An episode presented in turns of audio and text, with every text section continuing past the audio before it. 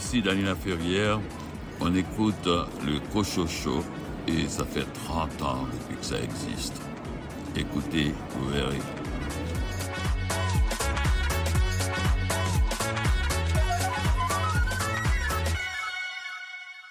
Ici René Cochot, bienvenue à votre rendez-vous littéraire. Au sommaire cette semaine, une entrevue avec Carole Anne Souffrant à propos de son livre Le pouvoir de dénoncer. Christina Gauthier-Landry lit un extrait de son recueil et arrivé au bout, nous prendrons Racine. Karine Morin, de quel roman vas-tu parler? Cette semaine, je vais vous parler des acrobaties domestiques, un livre écrit par Geneviève Drolet. Guillaume Cabana, quelle est ta sélection d'essais pour cette semaine? Cette semaine, euh, René, je vais vous parler de l'essai Panique à l'université, rectitude politique, woke et autres menaces imaginaires, euh, publié chez Lux Éditeur par l'auteur Francis Dupuy-Déry. Louis Gosselin, le livre dont tu vas nous parler cette semaine, va rappeler de bons souvenirs aux amateurs de hockey. Je vous parle de Ken Dryden, la série du siècle telle que je l'ai vécue, c'est aux éditions de l'Homme. Caroline Tellier, quelle est ta sélection? Je vous parle du roman Corelieu de Sébastien Larocque, publié chez Le Cheval Doux. Marie-Robert, tu t'es intéressée à un roman très actuel. Je vais parler du Mage du Kremlin de Giuliano da Empoli, publié chez Gallimard.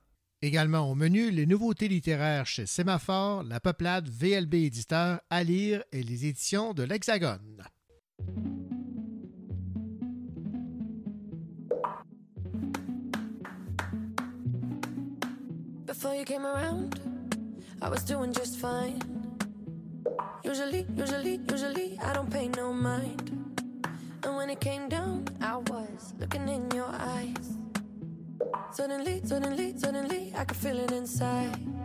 I've got a fever, so can you check? Hand on my forehead, kiss my neck. And when you touch me, baby, I turn red. I've got a fever, so can you check?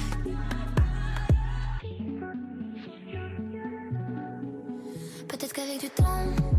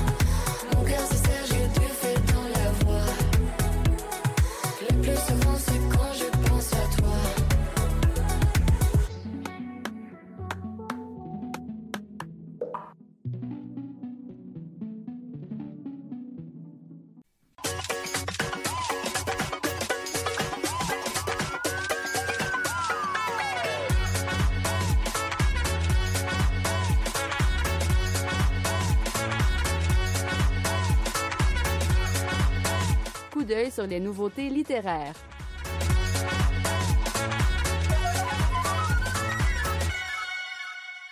Un livre fascinant et éclairant sur la Chine.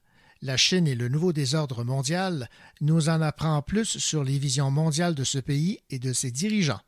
Écoutons B. Robinson, le coordonnateur à l'édition chez Ville-Marie Littérature. Alors, euh, La Chine et le nouveau désordre mondial, c'est une traduction de Nicolas Calvé. C'est écrit par Joanna Chu, une euh, torontoise, euh, journaliste au Toronto Star. correspondante pour l'agence France Presse. C'est une spécialiste de la Chine, donc euh, on est vraiment à l'intérieur de la Chine. Elle a encore des contacts là-bas, elle, fréquente encore des gens là-bas. Donc, elle nous parle ici dans cet essai là, qui est vraiment captivant sur l'inquiétant sujet que peut être la Chine. En fait, qu'on découvre que le versant économique de cet essor avec des, projets d'investissement de plusieurs centaines de milliards de dollars qui visent vraiment à établir des réseaux d'infrastructures fondés sur euh, le contrôle de ports, de routes, d'aéroports, de pipelines partout sur la planète et pas seulement en Chine. On parle vraiment de ce qui se passe à l'extérieur de la Chine. C'est extrêmement bien euh, documenté. Euh, c'est un récit très personnel hein, de Joanna aussi. Elle parle beaucoup aux jeux. Donc, ça se lit vraiment pratiquement comme un grand reportage euh, sur la Chine et tout euh, ce que ça peut apporter. Je pense que ça va vraiment faire des vagues. Alors, euh, c'est un livre fascinant et éclairant selon The Economist. Vous venez d'entendre Billy Robinson, le coordonnateur à l'édition chez Ville-Marie Littérature, parler du livre La Chine et le nouveau désordre mondial.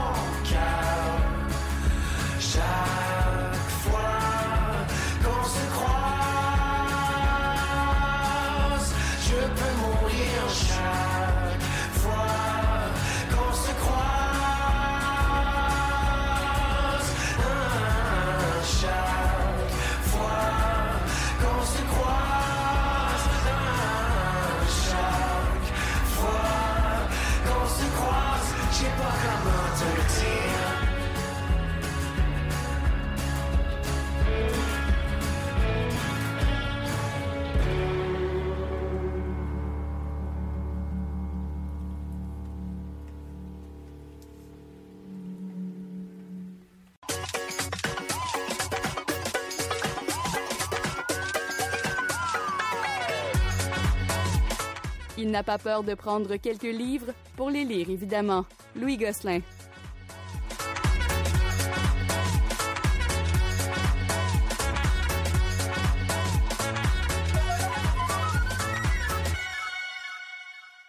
Qui ne se rappelle pas de la série du siècle, même ceux et celles qui ne suivent pas le hockey savent de quoi on parle. On parle de cette fameuse euh, lutte à finir entre les, Russes et euh, les Canadiens.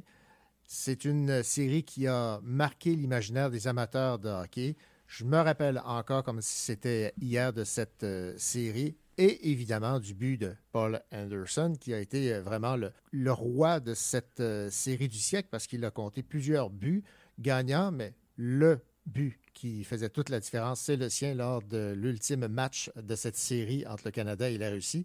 Et je parie que Louis Gosselin, toi aussi, tu t'en rappelles.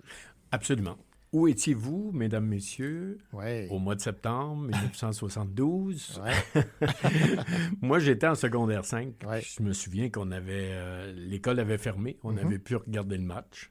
Euh, C'était extraordinaire. Et dans le livre, parce qu'on parle euh, du livre ici de Ken Dryden, La série du siècle, tel que je l'ai vécu, Voilà. euh, qui est aux éditions de l'Homme, Ken Dryden, lui, pose la question et répond en disant « Moi, j'étais à 180 pieds. ».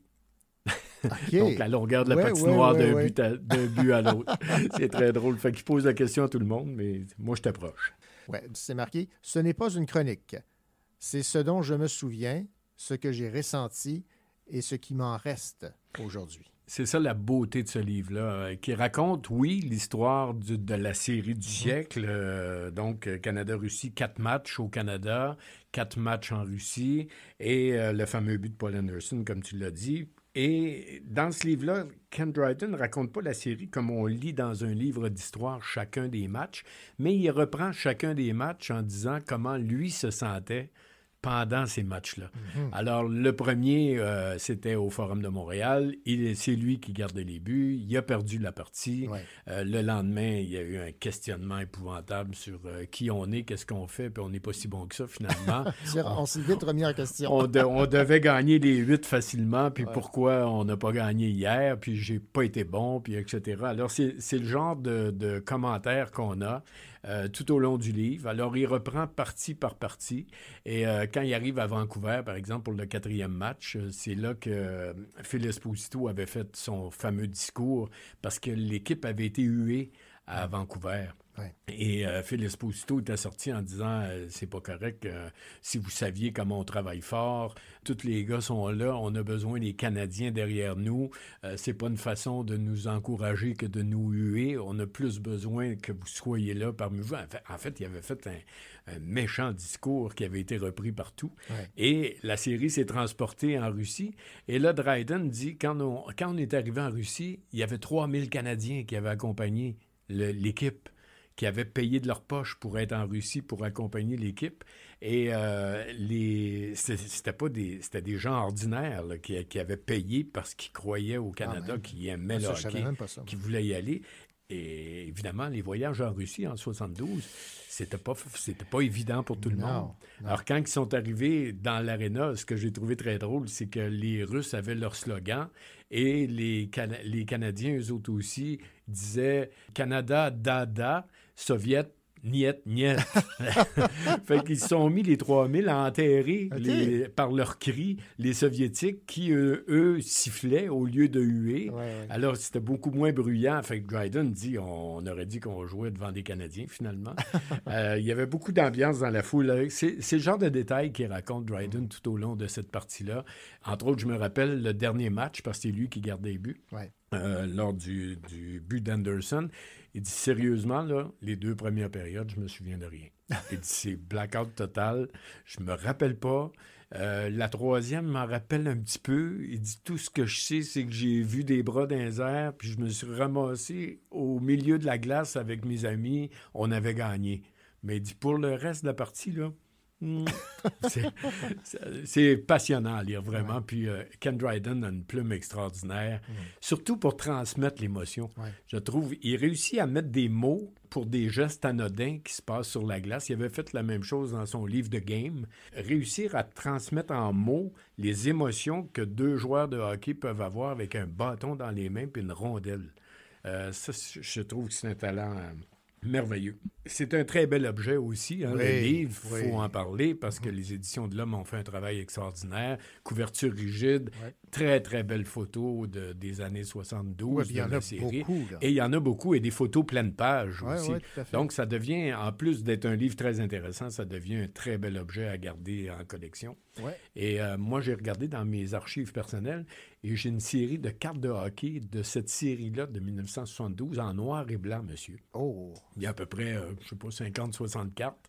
Euh, j'ai retrouvé le paquet, Ah, j'ai ouais. regardé, puis derrière, on raconte l'histoire de chacun des matchs qui Oh, est wow. relié à la photo. Euh, ça aussi, c'est un bel objet. ben oui. Et bon, on a des, des photos en couleur, des photos en noir et blanc, des photos sépia aussi. J'aime j'aime bien le, le mélange là, de, de- de trois styles de photographie. Absolument. Alors, si vous replongez dans vos souvenirs, vous allez vous souvenir de Esposito, Guy Lapointe, Brad Park, Yvan Cournoyer, Rod Gilbert, Pete et Frank Mahavlich, Bobby Clark, Ken Dryden, bien sûr. Bobby Orr ne jouait pas. Il était blessé. Il n'avait pas pu jouer toute cette série-là, ce qui nous aurait aidé pas mal, je pense, à l'époque. Mhm. Ouais, ouais, ouais, mettons. très, très beau livre. Donc, euh, Ken Dryden, la série du siècle, tel que je l'ai vécu. C'est aux éditions de l'Homme. Et on a découvert également que les Russes savaient jouer au hockey, même s'ils avaient dit on est venu ici pour apprendre. On est venu ici pour apprendre et nous, on a appris beaucoup de cette série-là. Exactement. Et on a découvert un magistral gardien de but. C'est un peu tout croche, mais il arrêtait les rondelles. Rétiac avait été très, très bon aussi. Exactement. On l'avait découvert. De Ouais. même, Karlamov, le numéro 17, Ouais. euh, qui est mort dans un accident euh, plusieurs années après. Très belle série, très beau souvenir. Euh, Les, les gens qui ne l'ont pas vécu peuvent revoir les matchs, mais je pense que ça a peut-être mal vieilli. Hein. C'était pas si Ouais. rapide Non, qu'aujourd'hui. c'est ça, exactement. ouais. Mais c'est l'émotion du moment. Tout à fait. Merci beaucoup. Donc, on rappelle euh, Louis Ken Dryden, la série du siècle telle que je l'ai vécue aux éditions de l'Homme. Merci, à bientôt. Merci.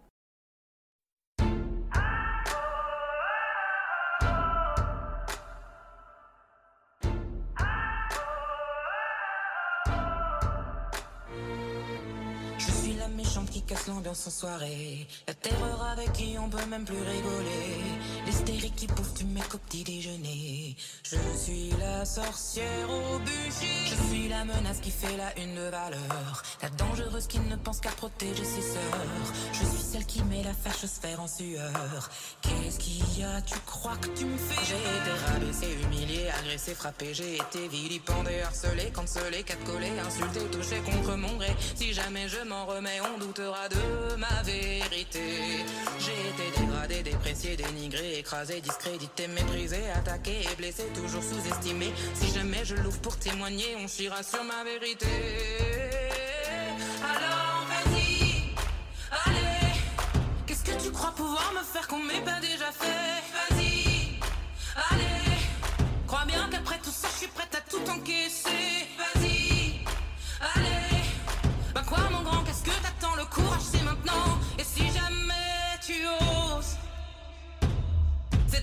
Je serai une martyre de la cause. Ah, oh, ah, oh, oh. Avec plaisir, je serai une martyre de la cause. Ah.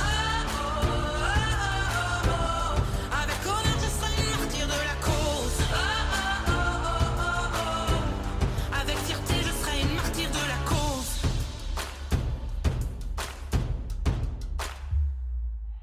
Je suis l'inquisition qui censure la culture. La matriarche extrémiste ravage en l'écriture.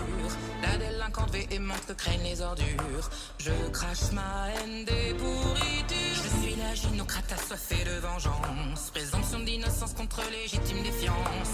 Je suis la folle castratrice avide de violence. Bienvenue dans la résistance. J'ai été rabaissé, humilié, dénigré, écrasé, discrédité, harcelé, cancelé, méprisé, insulté et blessé. Tu peux toujours tenter de museler, rien ne pourra jamais m'arrêter. crois pouvoir me faire qu'on m'ait pas déjà fait. Vas-y, allez. Crois bien qu'après tout ça, je suis prête à tout encaisser. Vas-y, allez. Ben quoi, mon grand, qu'est-ce que t'attends? Le courage, c'est maintenant. Et si jamais tu oses, c'est avec joie que je serai une martyre de la cause.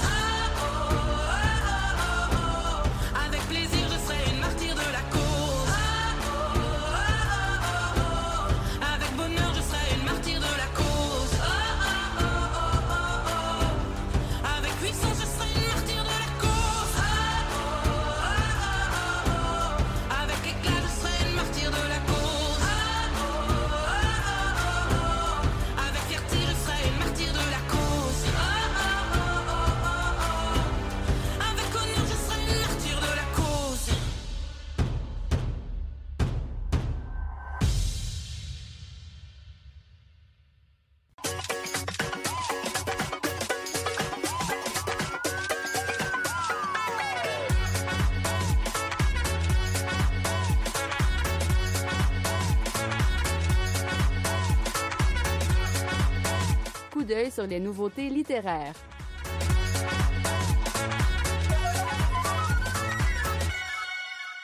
Encore trop peu de livres scrutent les liens intimes, les perspectives, les échanges, les conflits propres à des enfants abusés, utilisés, à qui on a volé pour toujours la sénérité et l'espoir.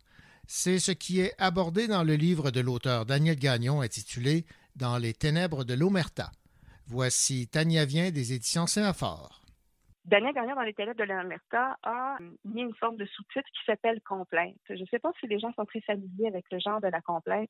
Ça date des troubadours, peut-être même d'avant, je m'en souviens plus, mais les complaintes, c'était des chants, des chansons qu'on écrivait qui étaient toujours empreintes euh, d'un peu de noirceur, de tragique. Des chansons qui étaient ce qu'on appelait la chanson populaire. Populaire dans le sens qui touche à des thèmes dans lesquels tout le monde va se reconnaître, qui sont très, très, très proches de n'importe quel être humain. Des tragédies que tout le monde va connaître ou tout le monde connaît quelqu'un qui a connu. C'est pour ça que c'était des chansons très, très euh, porteuses à l'époque. C'est devenu un genre poétique. C'est devenu un genre poétique euh, moderne, euh, même littéraire, dans le sens, ça s'est étalé dans le roman, ça s'est étalé dans les nouvelles, mais on le voit très, très peu ici. On le voit très peu renouvelé et on le voit très peu au service du témoignage direct. Dans le cas de euh, dans les ténèbres de l'Omerta, on est dans le dur, on est dans le sombre, on est dans les vraiment dans la tragédie de l'abus. C'est pas caché, c'est dit dans le livre. Daniel Gagnon est quelqu'un qui a connu lui-même l'abus. Il a décidé de ne pas en faire un livre sur lui et sur son cas à lui, mais il avait décidé d'écrire une complainte pour exprimer qu'à un moment donné, pour les victimes, c'est presque impossible, ou c'est c'est tout à fait impossible de dire l'indicible, de dire l'ignoble, l'abject, l'absurde de ce qu'ils ont vécu. Et il le fait d'une façon superbement imagée, dans le sens que les mots vont être durs. Il va parler beaucoup de cette douleur. Il parle très peu des gestes d'abus. C'est pas du tout du voyeurisme, mais il va parler de cette difficulté-là d'être pendant qu'on a l'abus, de cette difficulté-là d'être après. Cet adulte qui doit vivre avec des abus qu'il a vécu enfant, comment il fait pour justifier le fait qu'il n'a rien dit quand on lui dit toujours mais pourquoi vous l'avez pas dénoncé avant? Et la difficulté qu'on a quand on en parle finalement parce que tout le monde dit mais voyons ça se peut pas ce que tu racontes et la difficulté simplement de mettre les mots dessus et le livre, la complainte, elle est divisée en plein ce qu'on appelle un peu des volets. C'est des petits chapitres très courts où on va attaquer cette même difficulté-là de dire de tous les points. On va commencer en faisant une petite incursion dans ce récit-là, cette douleur-là, au nous. La personne qui était là, euh, donc la personne qui, euh, décrit son histoire ou qui l'écrit dans son journal, va parler de lui, de tous les enfants ou de elle qui auront vécu l'abus en même temps. Ensuite, il va y avoir un deuxième volet qui va attaquer le même problème, mais au il. Comme si on avait cette distance-là qui nous permettait peut-être de réussir à mettre des mots sur la chose. Et après ça, on parle au je. On est rendu dans la personne qui essaie de témoigner devant le procureur. Après ça, on. Et toujours, on a cette petite parole circulaire-là qui essaie de circonscrire toujours les bons mots, les bons choix, de retrouver la mémoire des choses qui sont réellement passées. Elle essaie de décrire comment ça s'est réellement passé. Donc, on fait toujours le tour du problème et à ce moment-là, on se rend compte qu'on arrive rarement à atteindre la cible, qui se retrouve au centre, qui est cette personne-là, qui n'arrive pas à dire ce qu'elle a vécu et qui n'arrive pas à faire ressentir la douleur qui vient et qu'on porte ju- juste, parfois jusqu'à sa mort. C'est un livre qui est dur à lire, mais c'est écrit de façon extrêmement poétique. C'est un livre qui fait aussi, à mon avis, œuvre utile parce qu'il ouvre les yeux justement sur cette impossibilité-là de parler, sur cette impossibilité-là de parler dont on se sert souvent pour discréditer les victimes. c'est un geste aussi dénonciateur. Et c'est ce que le livre euh, mentionne à plusieurs fois. Écrire semblait peut-être une façon d'exorciser les démons. C'est une façon d'essayer de mettre un peu de poussière dans l'engrenage et d'essayer de faire ce que le système judiciaire n'arrive pas à faire pour les victimes, de permettre d'arrêter ou de mettre un frein à ce genre d'abus-là sur des enfants ou sur des adultes même aujourd'hui. C'est un livre léger dans le sens qu'il est court. C'est un texte très concis, mais porteur et lourd parce que veux, veux pas, c'est pas un sujet qui est pour tout le monde, mais je crois que ça peut se retrouver dans les mains de tout un chacun et ça peut contribuer à faire un monde, on espère, c'est ce que l'auteur cherche à faire, un monde meilleur et des personnes plus heureuses en bout de ligne. Vous entendiez Tania Vient des éditions Sémaphore parler du livre Dans les ténèbres de l'Omerta dans la collection mobile. Ici Karine Morin. Tout à l'heure, je vous parle des acrobaties domestiques, livre écrit par Geneviève Drolet.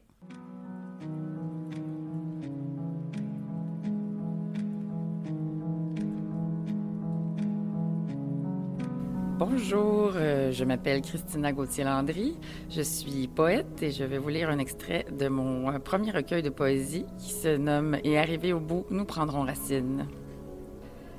C'est son père qui un jour lui a dit, devant sa mine déconfite, Les bleuets poussent en abondance après l'incendie. Forestville, Bécomo, Bétrinité, Sept-Îles, Rivière-au-Tonnerre, Longue-Pointe de Mingan, Béjoine-Bits, Pointe-Parent, Port-Meunier, Tête à la baleine, Blanc-Sablon. Ici, même les saints se rendent pas. Le long de la ligne jaune, l'ennui se resserre. Les zones sont des œillères, il n'existe aucun autre chemin. On ne remarque pas tout de suite l'absence de feuilles, au bout d'un moment, on réalise que des épines. Et en novembre, rien ne tombe. Toutes les maisons boudent, tournent le dos à la mer. Je te cherche comme le fleuve n'arrive jamais à voir de l'autre bord. C'était Christina Gauthier-Landry.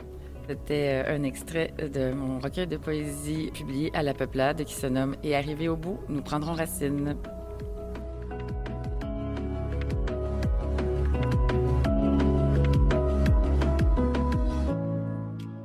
Ici Karine Morin. Tout à l'heure, je vous parle des acrobaties domestiques, livre écrit par Geneviève Drolet. Ici Jocelyn Boisvert, auteur jeunesse. Vous écoutez l'émission littéraire Le Cochocho.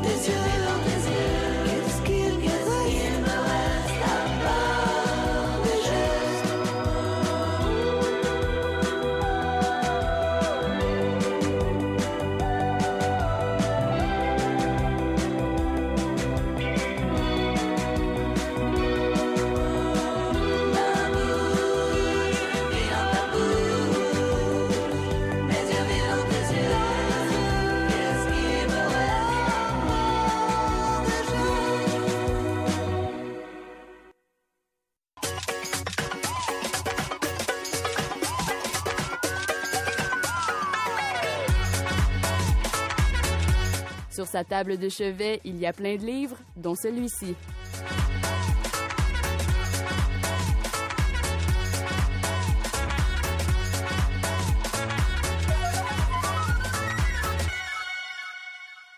Bonjour Karine. Bonjour René. Karine, euh, le livre dont tu vas nous parler euh, cette semaine euh, aux éditions XYZ de Geneviève Dorelais, ben, c'est un livre sur la maternité.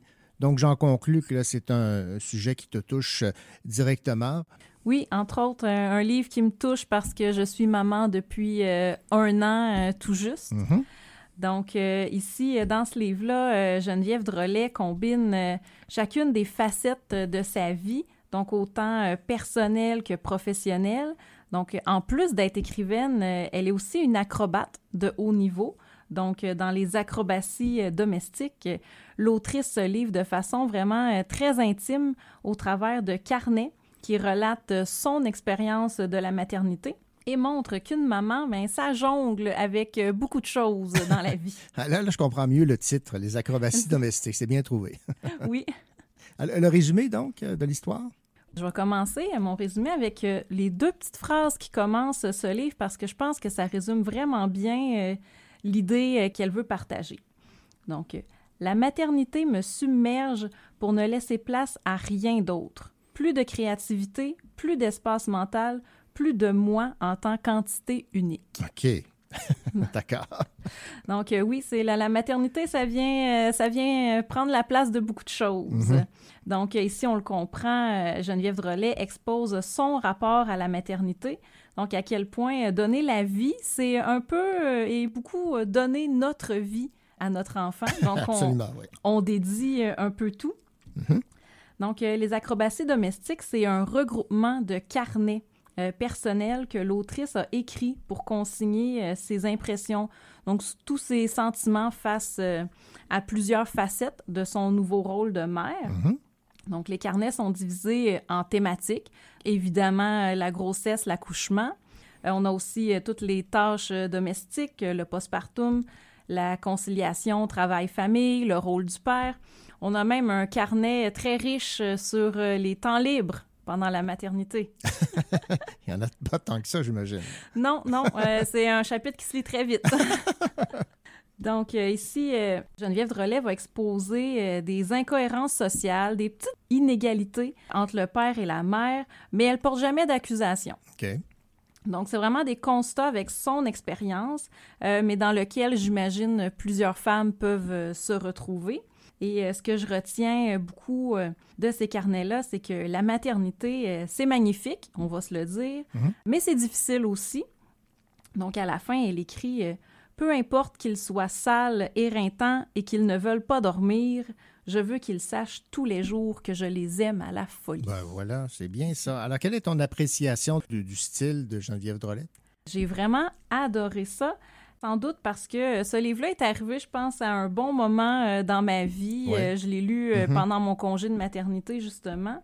Comme je disais, mon fils il vient tout juste d'avoir un an, donc euh, j'ai passé moi-même euh, la dernière année à apprivoiser euh, ce nouveau rôle de mère, à forger une identité au travers de tout ça. Mhm.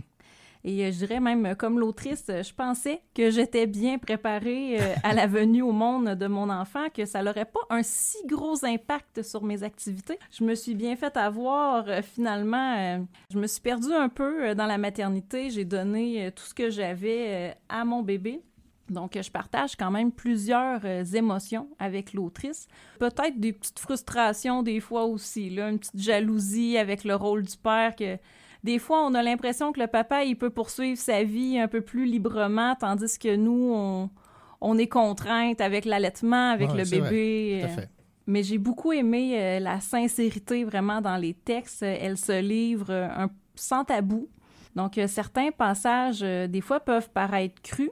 J'ai même lu euh, certaines critiques, des fois, qui reprochaient à ce livre-là euh, d'exposer les côtés négatifs de la maternité. Il y en a, Ben faut, oui. faut les dire, c'est la réalité. Puis elle expose aussi la beauté là-dedans, parce que ses enfants, elle les aime, elle leur Mhm. donne tout ce qu'ils ont de besoin. Et je trouve que c'est un ouvrage qui est vraiment vrai, qui expose pas de tabou, euh, qui, qui montre la réalité. Donc, euh, nos enfants, on les aime, mais une petite pause, euh, ça nous fait du bien aussi, ou une nuit complète, c'est pas de refus. Et tu me disais qu'il y a un passage en particulier là, qui t'a ému ou qui t'a touché. Oui, vraiment, euh, un petit passage euh, qui m'a fait venir euh, les larmes aux yeux, je dirais, parce que Geneviève Drolet est venue mettre des mots sur un sentiment qui m'habitait depuis la naissance de mon fils. OK? Je vais vous lire l'extrait qui est pour moi vraiment très évocateur et peut-être qui va venir toucher d'autres auditrices ou d'autres futures lectrices. Mhm. Pour la petite mise en contexte, euh, pour la naissance de ses jumeaux, euh, l'autrice a dû avoir une césarienne planifiée, comme moi, puisque bébé se présente par le siège et euh, les médecins ne préfèrent pas ce type de naissance-là, donc Ouais. ils veulent faire euh, la césarienne. Mhm. Que Je vous lis l'extrait. Je n'ai pas peur de dire que, ce jour-là, je n'ai pas accouché. J'ai l'impression d'être arrivée à destination sans avoir pleinement vécu le voyage, un peu comme ma belle-mère Loulou qu'on a probablement droguée pour qu'elle accouche sans s'en rendre compte. Ce n'était pas une belle journée. C'était la naissance de mes enfants, mais chaque fois que j'y pense, ma gorge se serre. On me dit, l'important, c'est d'avoir des bébés en santé. On dit souvent ce genre de choses. Chaque fois, je souris et je comprends parce que c'est vrai que c'est important. Il y a si peu de place pour ce type de déception, la mienne, comme si elle n'avait pas le droit de coexister avec des bébés en santé. Ils ne comprennent pas ce qu'on peut éprouver quand on se voit dépossédé de la naissance de ses enfants. C'est le rite initiatique le plus important de ma vie. Les mots me manquent pour décrire cette sensation de perte que je ressens ce jour-là et tous les jours suivants, encore aujourd'hui. Nul n'a failli mourir, nul n'a été en danger, mais j'ai l'impression de n'avoir rien vécu. Ce n'est la faute de personne. On pense tous prendre de bonnes décisions avec les informations dont on dispose. Si seulement on se parlait davantage, peut-être qu'on serait arrivé à se comprendre. Peut-être aurais-je mis mes bébés en danger si j'avais suivi mon désir d'une naissance plus naturelle, je ne sais pas. J'ai uniquement ce pincement au cœur, comme une écharde que mes cellules ont phagocyté. Je ne peux pas me plaindre, ils sont en santé. Ce deuil demeure en suspens parce que la vie. Il me reste simplement à l'accepter telle qu'elle. Effectivement. Et je, peux comprendre le- le- que tu as été euh, touché par cet extrait parce que ça rejoint un peu ce que, ce que tu as vécu. Là. Oui, c'est exactement ça. Ça a mis des mots Mhm. euh, sur un deuil que j'avais à faire, Voilà. qui est tabou, qu'on dirait qu'on peut pas exprimer. Donc, euh, ça m'a fait du bien de le lire euh, par quelqu'un d'autre. Donc, comme je disais, c'est vraiment un, un livre vrai, sans tabou, qui aborde les vraies choses, les vraies émotions, qui expose toutes sortes de facettes de, de la maternité. Donc, un livre qui m'a fait du bien et que je recommande fortement à la lecture. Voilà. Alors, ce livre, c'est euh, Les acrobaties domestiques de Geneviève Drolet et c'est aux éditions XYZ. Merci, Karine. Ben, merci, René. Ici Marie Robert. Dans quelques instants, je vous parlerai du Mage du Kremlin de Giuliano da Empoli, publié chez Gallimard.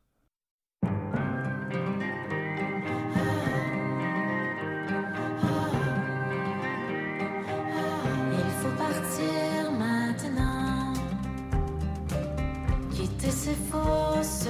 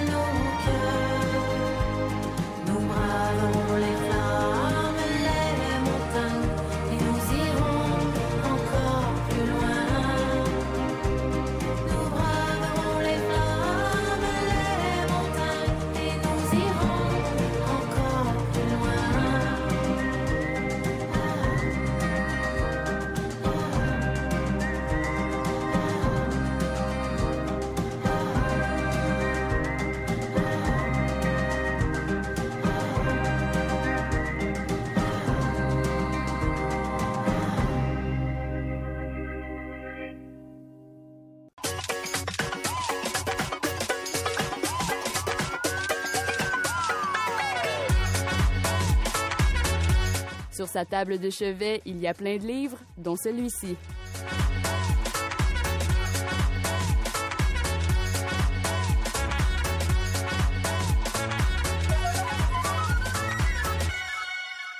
Bonjour Marie. Bonjour René. Marie, Le Mage du Kremlin, c'est euh, un livre publié aux éditions Gallimard en 2022 d'un auteur qui a pour nom Giuliano da Empoli. J'ai découvert Giuliano da Empoli en prenant connaissance des huit titres francophones hors Québec retenus pour les rendez-vous du premier roman, mais français. Puis, en amorçant mes recherches sur l'auteur et son premier roman, Le Mage du Kremlin, publié chez Gallimard en avril 2022, je me suis rapidement rendu compte que ce titre faisait déjà les manchettes du monde littéraire. Il venait juste de sortir, faisant fureur depuis sa parution et ayant remporté cette année le Grand Prix du roman de l'Académie française en plus de figurer en finale au prix Goncourt.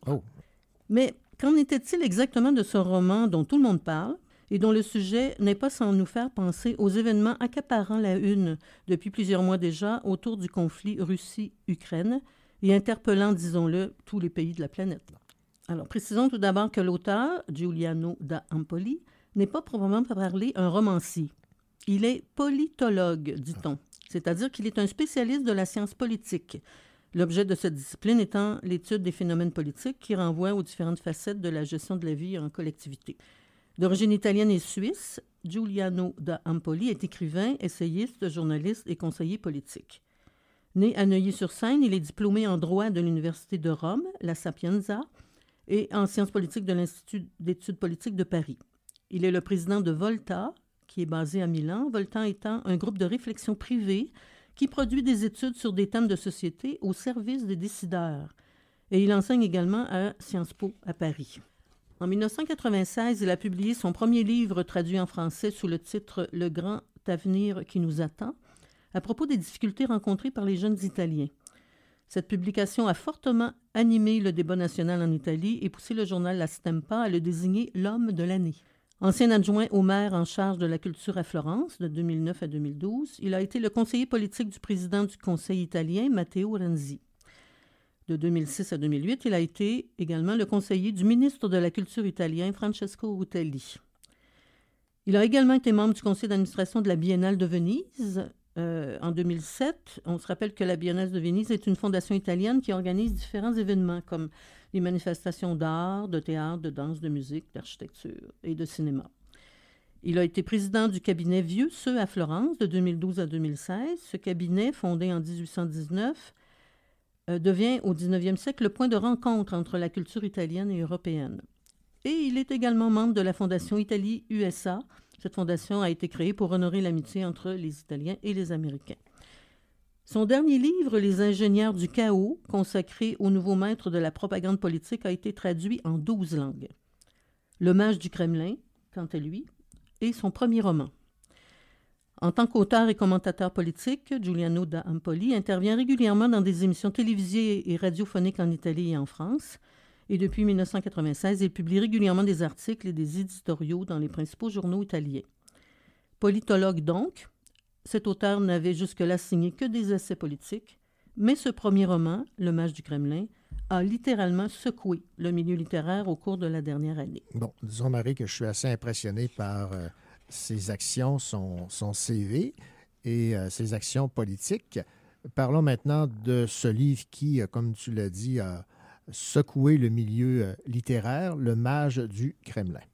Précisons tout d'abord qu'il s'agit effectivement d'une fiction, quoique nous sommes très, très, très près de tout ce qui se passe Ouais, dans l'actualité présentement. Mhm. Mais c'est une fiction.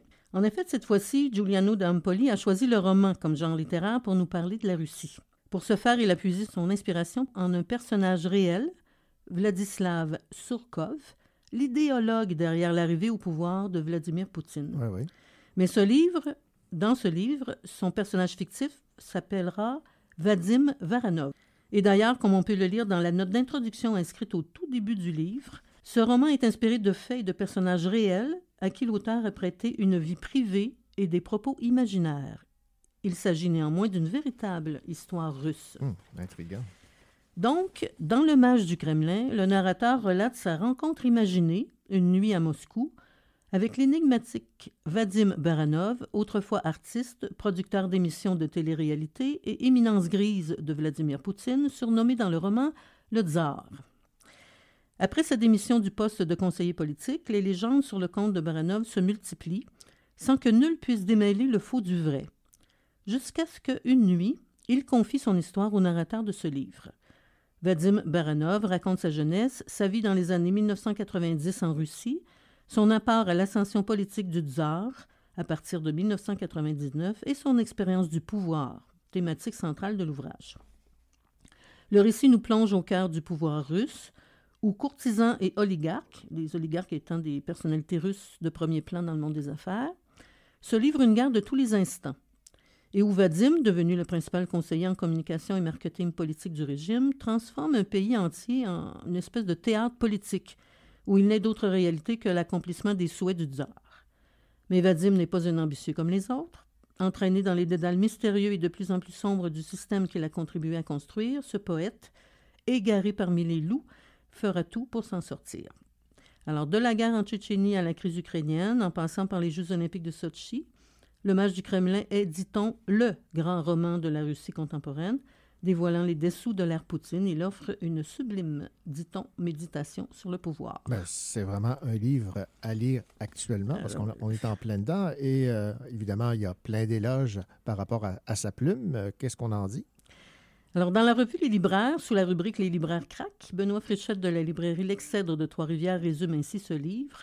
Un ex-conseiller de Poutine raconte le chemin sinueux qui l'a mené dans les hautes sphères de- du Kremlin. Le portrait fascinant d'un homme de pouvoir œuvrant dans l'ombre. Quant à André Berny de la librairie L'Option, il présente Le Mage du Kremlin de la façon suivante. C'est un portrait glaçant des coulisses du pouvoir au Kremlin sous Vladimir Poutine que livre ce premier roman de Giuliano da Ampoli. Après sa démission, Vadim Baranov, longtemps principal conseiller politique du nouveau tsar, raconte à un universitaire européen comment Poutine s'y prend pour asseoir la base inébranlable de son autorité, utilisant la subversion et le chaos aussi bien en Russie qu'à l'étranger afin d'aiguiller les forces de la colère. De son arrivée au pouvoir à la crise de, 1900, pardon, de 2014 en Ukraine, en passant par la Tchétchénie et Sochi, on voit surgir la nouvelle réalité voulue par le tsar et ses sbires. Largement inspiré de l'expérience d'un ex-conseiller de Poutine, le roman n'en est que plus éclairant à lire absolument. Ou encore, une citation de Guillaume Goubert de la revue La Croix. Giuliano d'Ampoli a fréquenté les coulisses du pouvoir. C'est probablement ce qui donne à son premier roman une véracité troublante. Ajoutant à sa grande capacité d'analyse un remarquable talent narratif, Giuliano d'Ampoli nous emporte dans un récit qui éclaire comment Vladimir Poutine s'est emparé de la Russie. Captivant. Et finalement, dans Le Masque et la Plume, qui est une émission de radio de France Inter, Patricia Martin dit un roman absolument extraordinaire, très romanesque. On a l'impression qu'on est assis sur un canapé à côté de Poutine, qu'on est dans sa tête par le biais de Vadim, dont on lit la confession. Et finalement, Frédéric Becbédé, écrivain et critique littéraire français bien connu, confie c'est le meilleur premier roman que j'ai lu depuis Les Bienveillantes de Jonathan Littell. Rien de moins. Alors ça, c'est les commentaires glanés par-ci par-là, mais j'aimerais entendre les tiens. Ah, avec plaisir. Donc, en résumé, l'ouvrage de Giuliano d'Ampoli est une méditation sur le pouvoir. Dès l'ouverture de la première page, en tête du tout premier chapitre, l'auteur nous propose une très courte citation qui se lit comme suit. La vie est une comédie, il faut la jouer sérieusement. Puis le récit s'ouvre sur ces quelques phrases qui donnent tout de suite le ton de ce qui va suivre et qui m'ont personnellement tout de suite happé et que j'ai adoré, tout de suite, inconditionnellement. Si tu me le permets, je vais vous lire. Euh, c'est assez court, mais la toute première page du livre. Ben oui, ben oui. On disait depuis longtemps les choses les plus diverses sur son compte. Il y en avait qui affirmaient qu'il s'était retiré dans un monastère au mont Athos pour prier entre les pierres et les lézards, D'autres juraient l'avoir vu dans une ville de Soto Grande s'agiter au milieu d'une nuée de mannequins cocaïnés. D'autres encore soutenaient avoir retrouvé ses traces sur la piste de l'aéroport de Charja, dans le quartier général des milices du Donbass, ou parmi les ruines de Mogadiscio. Depuis que Vadim Baranov avait démissionné de son poste de conseiller du tsar, les histoires sur son compte, au lieu de s'éteindre, s'étaient multipliées. Cela arrive parfois. La plupart des hommes de pouvoir tirent leur aura de la position qu'ils occupent. À partir du moment où ils, la perdent, c'est comme si la prise avait été arrachée. Ils se dégonflent comme ces poupées qui se trouvent à l'entrée des parcs d'attractions. On les croise dans la rue et on ne réussit pas à comprendre comment un type de ce genre a pu susciter autant de passion. Baranov appartenait à une race différente. Toujours dans le livre, des citations par rapport à des thèmes particuliers, par exemple, toujours en parlant de Baranov, le personnage principal. Baranov avançait dans la vie entouré d'énigmes. La seule chose plus ou moins certaine était son influence sur le tsar. Hmm. Il avait démarré trop tôt et maintenant il s'ennuyait, de lui-même surtout, et du tsar, qui lui en revanche ne s'ennuyait jamais. Personne ne m'a remplacé. Le Labrador est le seul conseiller en lequel Poutine a entièrement confiance. Hmm. Parlant de la Russie, Personne ne sait rien en Russie. Il faut faire avec ou s'en aller. OK. Ben, c'est pas mal semblable à l'actualité. Voilà. Parlant de Poutine lui-même, il eut un sourire en lame de couteau. Ah, ça, j'adore. Le visage du tsar avait pris la consistance minérale que j'avais appris à reconnaître. Hmm. Le dictateur n'est qu'une version ancienne de l'ordinateur. OK. Ça, c'est fascinant. oui. Et finalement, notre tsar vit dans la solitude et s'en nourrit. C'est dans le recueillement qu'il accumule sa force qui surprend tant vos observateurs. C'est incroyable parce que ça, décrit bien l'homme qu'on voit au pouvoir. Absolument. Et aussi une très belle description, beaucoup plus poétique cette fois-ci. Oui. À la fenêtre, les lueurs orangées de la ville étaient amorties par les coups de fouet d'une chute de neige nerveuse. Hmm. C'est vraiment joli. C'est très beau. Alors, euh, il faut avoir lu Le Mage du Kremlin, je pense. Absolument. Alors, Le Mage du Kremlin, c'est de Giuliano da Ampoli et c'est publié aux éditions Gallimard. Merci beaucoup, Marie. Ça me fait plaisir.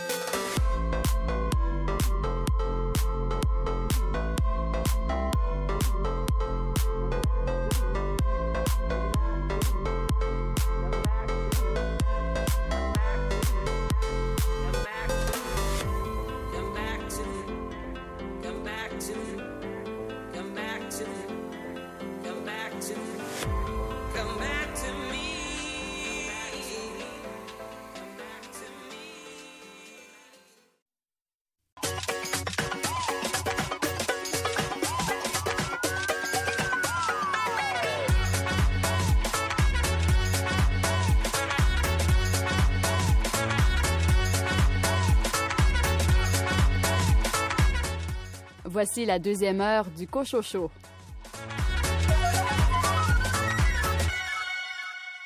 Au sommaire de cette deuxième partie d'émission, une entrevue avec Carole Anne Souffrant à propos de son livre Le pouvoir de dénoncer. Guillaume Cabana, quelle est ta sélection d'essais cette semaine? Cette semaine, euh, René, je vais vous parler de l'essai Panique à l'université, rectitude politique, woke et autres menaces imaginaires, euh, publié chez Lux Éditeur par l'auteur Francis Dupuis-Déry. Caroline Tellier, quel roman a retenu ton attention? Je vous parle du roman Corelieu de Sébastien Larocque, publié chez Le Cheval Doux. Également au menu, les nouveautés littéraires chez La Peuplade et aux éditions de l'Hexagone.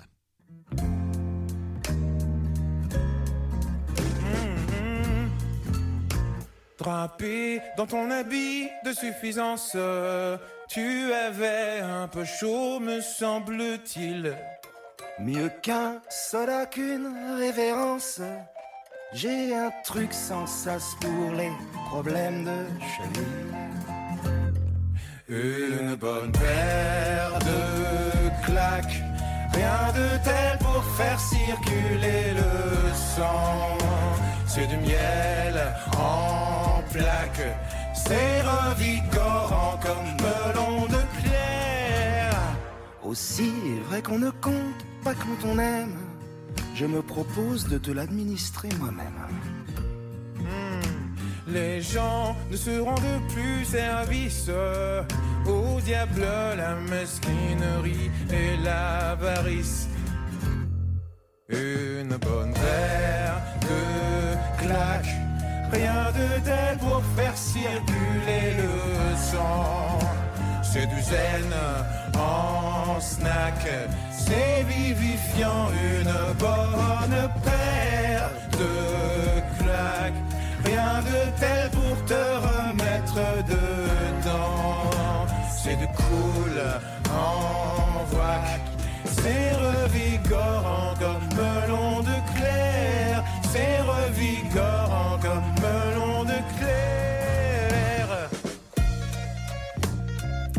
petite. hein, Un peu comme, comme une caresse, mais en plus rapide.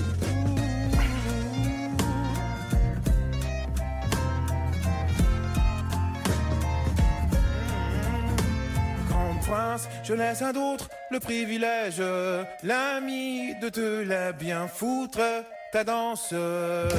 L'entends-tu qui se presse le cortège de ceux et celles qui s'y colleraient volontiers, je pense.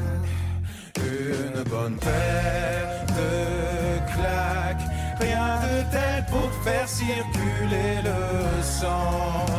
C'est du zen en snack, c'est vivifiant, une bonne paire de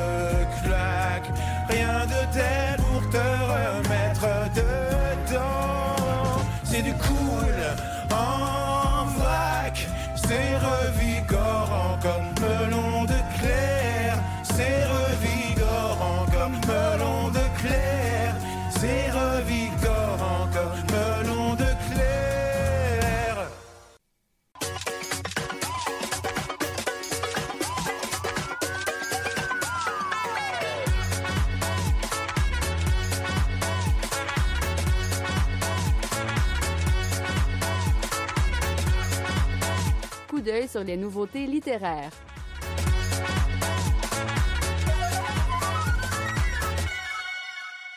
Retour en Cimmérie est le titre du nouveau recueil de poésie de Ariane Audet chez l'Hexagone. Billy Robinson, le coordonnateur à l'édition chez Ville-Marie Littérature, le présente. C'est un second recueil de poésie après le très remarqué Déjà la horde de la chair se tait. Euh, Ariane Audet aborde avec vraiment un- une intelligence incroyable le lien entre maternité et maladie mentale. Alors, je pense que c'est un livre, euh, un recueil de poésie qui va faire beaucoup, beaucoup de, de qui va faire parler de lui. C'est une langue euh, qu'on sait lyrique, mais qu'elle aborde avec beaucoup de précision les zones peu arpentées en poésie, soit féminisme et expérimentation formelle. C'est vraiment un, recueil qui est assez envoûtant et magnifique. Vous venez d'entendre Billy Robinson, le coordonnateur à l'édition chez Ville-Marie Littérature, présenter le recueil de poésie de Ariane Audet intitulé Retour en Cimmérie.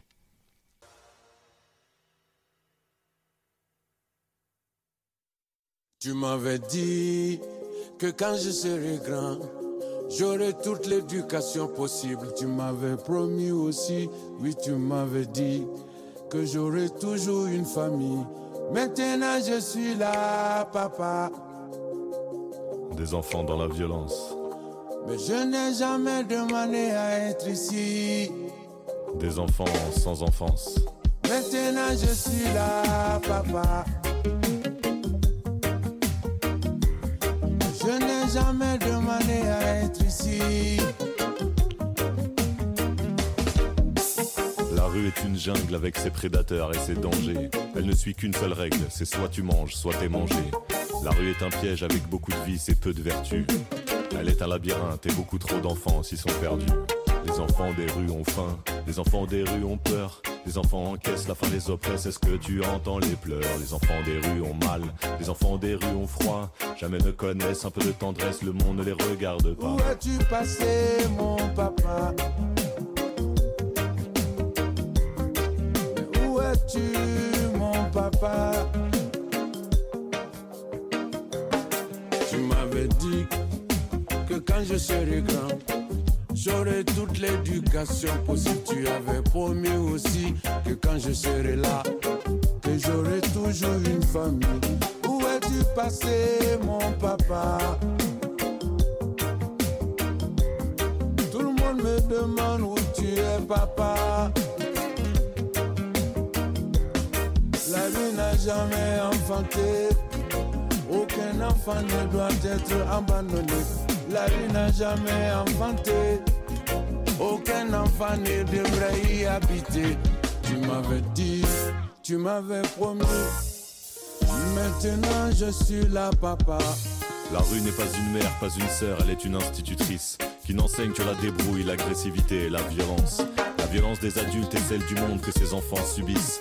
Un monde qui ne leur propose que sa cruelle indifférence.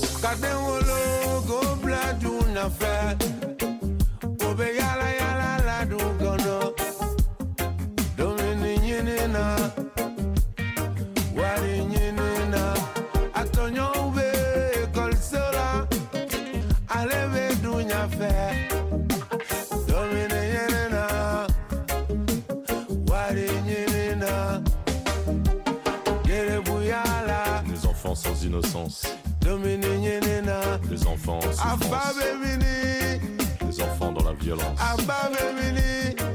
des enfants sans enfance.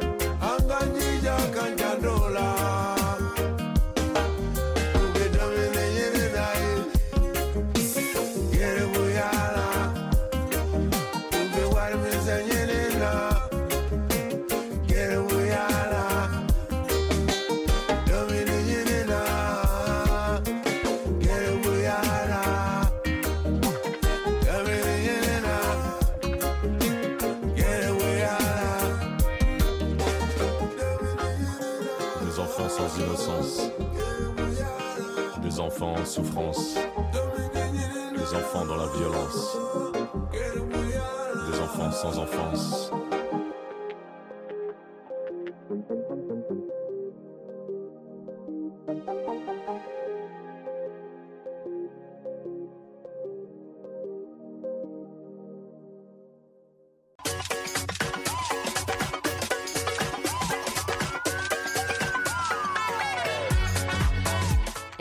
Musicienne, elle enseigne la musique et la lecture fait partie de ses cordes. Caroline Tellier.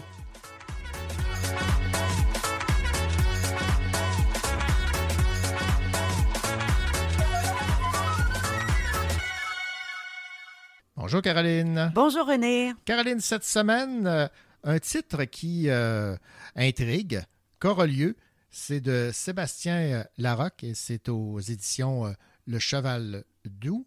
Et euh, d'entrée de jeu, tu as le goût de nous parler de, de la page couverture et du nom Corolieu. J'avoue que je suis intrigué. Oui, René. Alors, la page couverture nous montre un endroit. C'est en blanc, crème, presque jaune et bleu. Et en fait, c'est l'atelier d'Osias le Duc, le peintre. OK. Alors, c'est un atelier où il recevait ses parents, ses amis et aussi des intellectuels. Et voici ce qu'Osias le Duc dit de ce lieu. Corelieu est l'endroit où le cœur est en tout, aux amis et à leurs amis qui visitent l'atelier de l'artiste qui l'habite. Alors, Sébastien Larocque a choisi ce lieu, bon, pour plusieurs raisons, Mhm. et je vais vous parler un peu qui il est, cet auteur. Ouais. Alors, il est ébéniste et écrivain. Et il a choisi un sujet près de lui, l'univers de l'ébénisterie. Il introduit toutes sortes de choses dans son roman. C'est un roman ficelé entre plusieurs histoires. L'histoire principale, c'est l'histoire de Florence Germain, une jeune et talentueuse ébéniste. Il introduit des extraits du documentaire Le discours de l'armoire de 1978 où Louis Lebeau, menuisier, partage sa passion. Le roman tourne autour aussi de Guillaume, un maître ébéniste qui approche de sa retraite et qui a connu Osias le Duc. Et on peut dire que l'atelier de Guillaume est un corelieu. D'accord. Et, et qu'est-ce que tu as le, le plus aimé là, dans, dans la plume, dans le style de Sébastien Larocque? En fait, les moments les plus savoureux du roman sont, selon moi, sont ceux où les amis de Guillaume se retrouvent le vendredi à l'atelier autour d'un ou plusieurs verres. Les vendredis des ivrognes de la montagne, qu'ils disent. Je vais vous lire un court passage à la page 34. OK. Il trinque, puis avale une gorgée. Guillaume parle. T'es rendu trop vieux, mon oncle. Tu vas avoir 65. À un moment donné, la machine va casser. Une sieste. Une petite demi-heure. Je m'en tape une chaque après-midi. Tu te poignes une berçante, tu te cantes un brin, puis tu te perds. Mon oncle enlève sa casquette, la remet en souriant malhabilement. On dirait une grimace. Il remonte son pantalon, qui tient par la peur, à l'aide d'une ceinture dont l'extrémité pend comme la langue d'un chien épuisé. Alors, c'est des petits Ben oui. passages tout simples comme ça qu'on retrouve, René, mais touchants, des belles images. Ben oui, ben j'ai beaucoup aimé l'extrait que tu viens de lire. Bon, ben, il y a plusieurs personnages, là, co- comme tu l'as mentionné, euh, autour d'une ou plusieurs bières, mais il y a un personnage principal. là. Oui, alors c'est Florence. Florence a été blessée et elle doit faire un stage chez un ébéniste expérimenté pour remplir les exigences de la CSST. Inutile de vous dire que Florence n'est pas tout à fait la bienvenue dans l'atelier de Guillaume, qui travaille bien seul et qui a toujours évolué dans un monde de gars. Ce roman, René, témoigne d'un art, d'un art euh, malheureusement trop oublié. Il parle des dangers de l'ébénisterie. Un doigt, ça vite. Et de la passion qui anime et qui a animé ces amoureux du travail du bois, du travail bien fait. Alors, c'est pour moi un roman très, très bien ficelé. C'est rempli d'informations, c'est rempli de passion. Si vous aimez les beaux meubles, si comme moi l'odeur de la ripe vous rappelle de bons souvenirs, vous adorez ce roman qui mêle l'histoire des ébénistes à l'histoire de Florence. Une Florence qui peine pour vivre sa passion et pour vaincre serait ses peurs parce que une scie, ça pardonne pas. oui, effectivement. Euh, donc, on, on voit euh, avec un œil nouveau euh, le travail de l'ébéniste. Exactement. C'est évident que Sébastien Larocque connaît bien son sujet. Voilà. Et la pièce que tu as choisie me semble tout à propos. Alors, quelle est-elle? Alors, j'ai choisi À hauteur d'homme de Vincent Vallière. Merci, Caroline. Merci, René.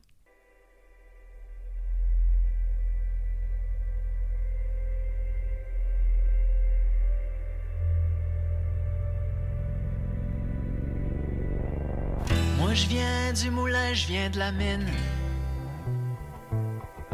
Moi je viens du vacarme de l'usine. Je viens d'une promesse et d'un bout de pain. J'habite à côté, je reviens de loin. Mes grands-mères allaient à l'église et puis recousaient les chemises. Mes grands-pères travaillaient la terre puis faisaient souche avec leur verre. Je viens d'un peuple de travailleurs, je viens d'un père qui se lève à l'heure. Ma mère coupait les cheveux puis exigeait que je fasse de mon mieux. J'habite une ville, je me gosse une vie à ma façon, avec une guide puis un crayon.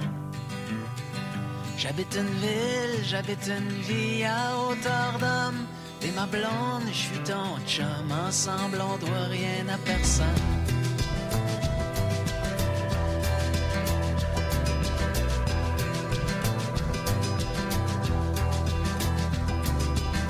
Moi je viens d'un arbre et d'un ruisseau.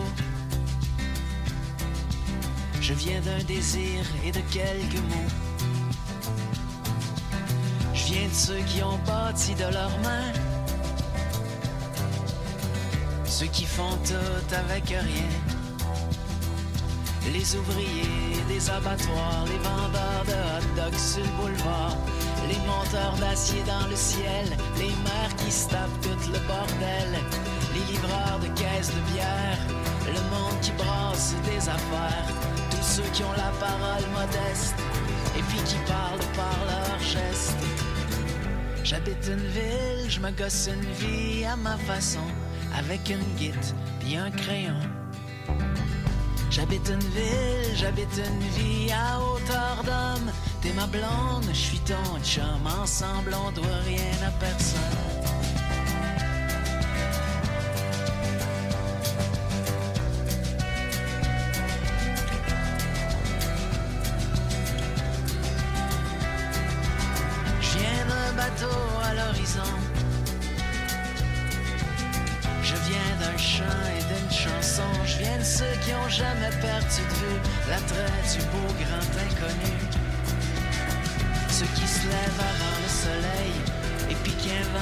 Des merveilles.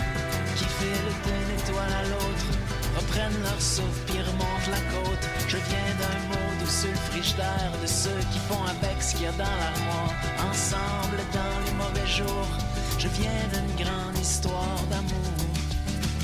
J'habite une ville, j'habite une vie à hauteur d'homme. T'es ma blonde, je suis ton chum. Ensemble, on doit rien à personne. Pourquoi les femmes et les filles noires sont largement absentes du débat public lorsqu'il est question de violences sexuelles?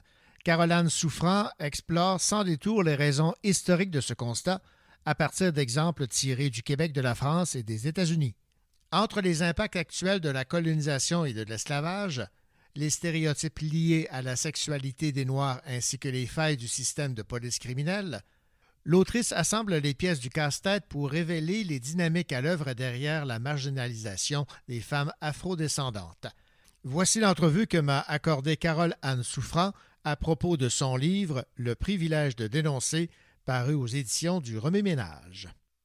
Ben, c'est drôle parce que quand j'ai écrit ce livre-là, c'est le titre qui m'est venu en premier. Puis après, j'ai dû m'asseoir puis me demander qu'est-ce que je voulais dire par là. Pour moi, le privilège de dénoncer, en fait, c'est une illusion. C'est quelque chose qui n'existe pas vraiment.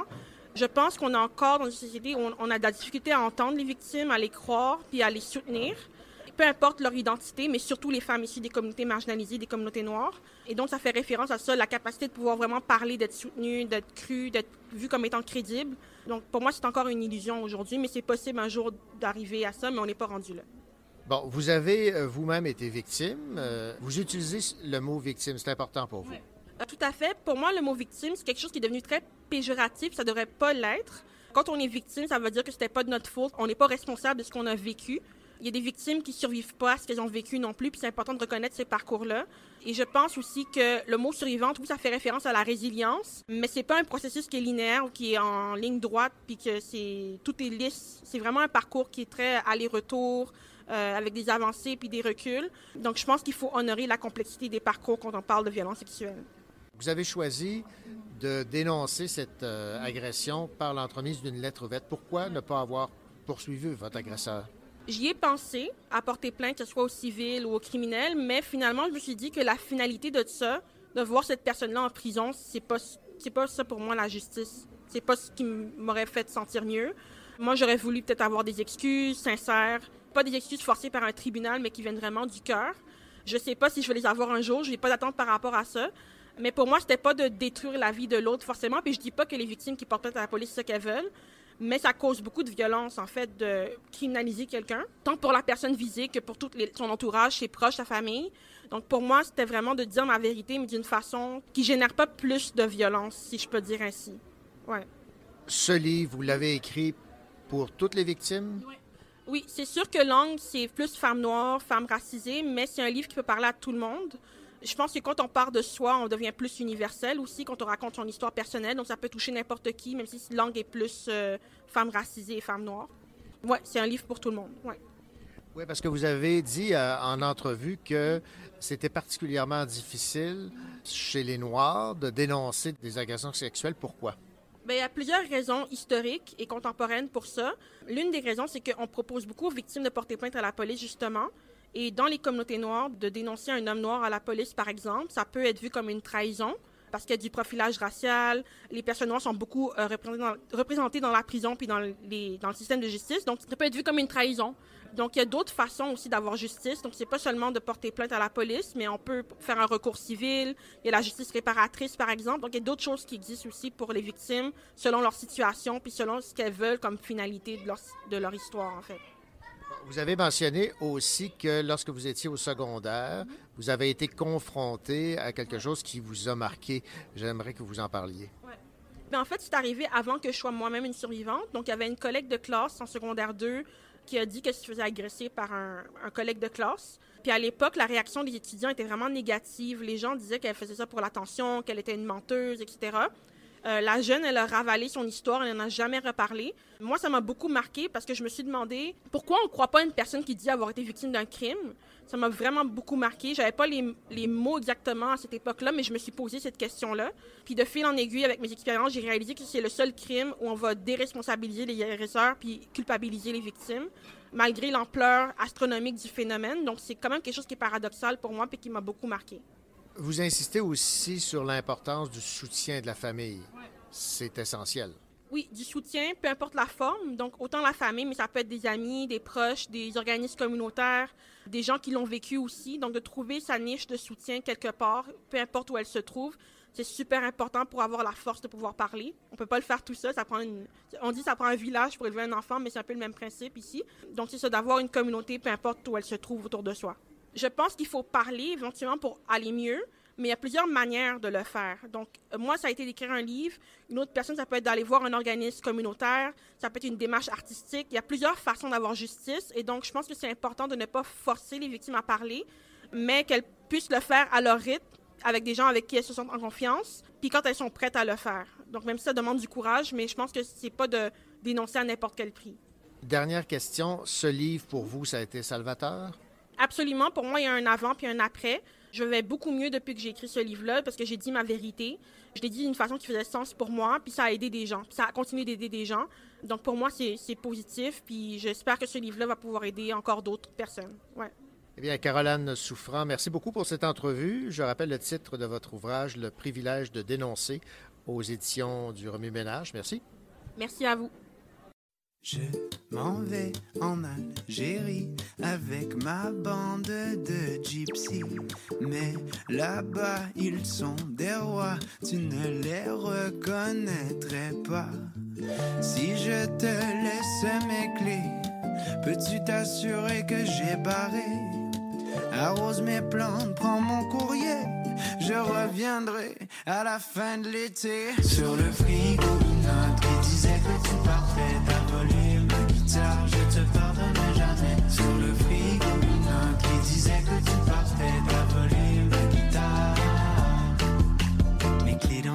tes poches faisaient toutes sortes de bruits, comme la porte de tes parents quand tu rentrais la nuit. C'est pas la faute de tes proches, pointe tu dois tes amis. C'est le bout de leur nez qui lisait entre les lignes.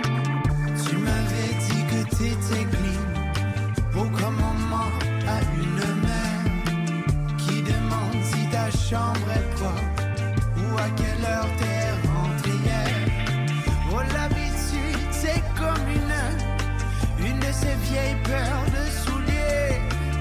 C'est seulement debout sous la pluie que tu te dis que tu dois les jeter.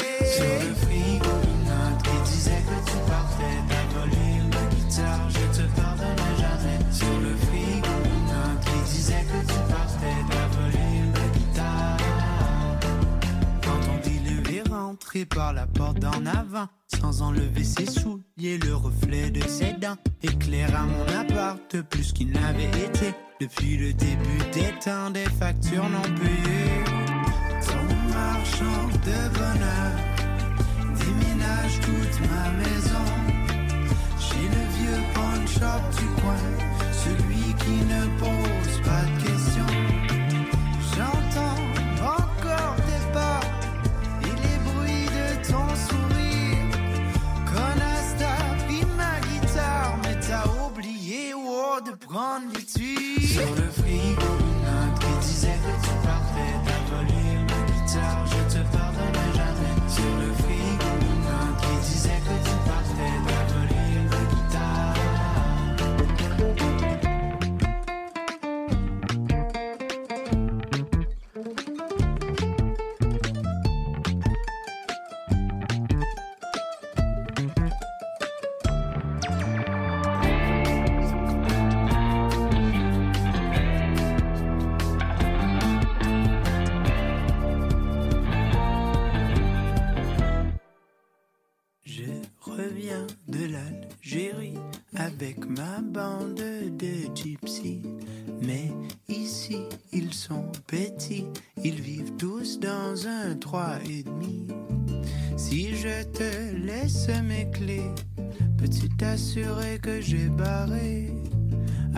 mes prends mon courrier, je reviendrai à la fin de l'été.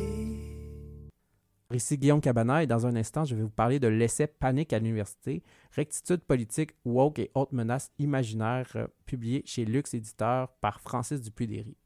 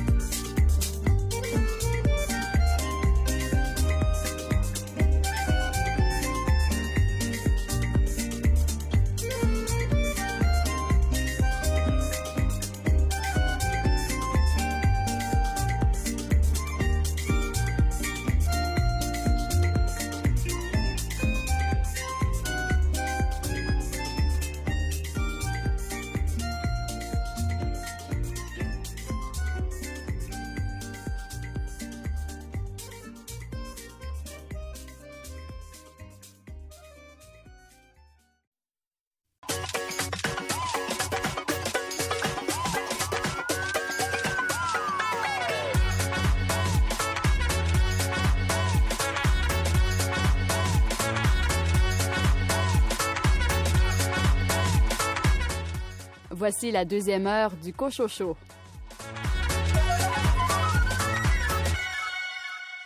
Au sommaire de cette deuxième partie d'émission, une entrevue avec Carole Anne Souffrant à propos de son livre Le pouvoir de dénoncer.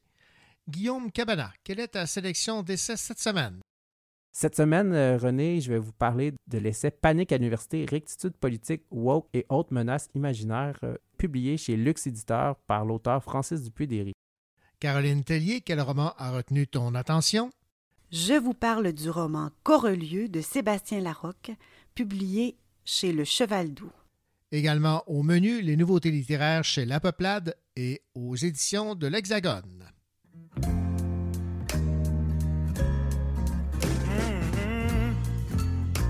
Drapé dans ton habit de suffisance, tu avais un peu chaud, me semble-t-il. Mieux qu'un soda qu'une révérence. J'ai un truc sans sas pour les problèmes de cheville.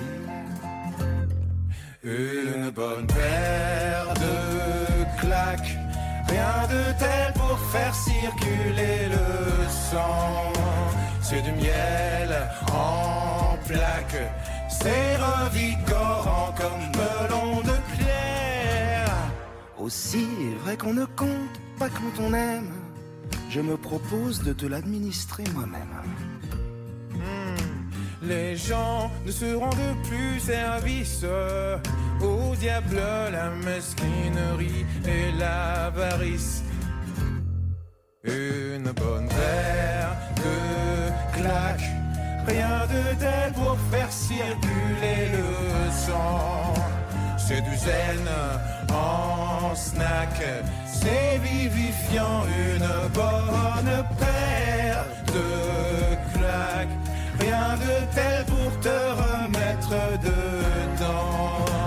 C'est du cool en vrac, c'est revigorant comme melon de clair. C'est revigorant comme melon de clair.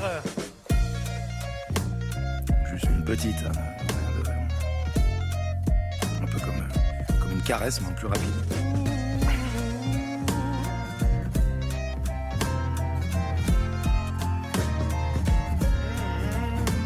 Grand prince, je laisse à d'autres le privilège, l'ami de te la bien foutre, ta danse. L'entends-tu qui se presse le cortège de ceux et celles qui s'y colleraient volontiers, je pense.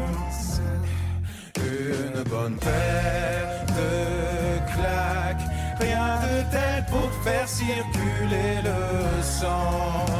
C'est du zen en snack, c'est vivifiant, une bonne paire de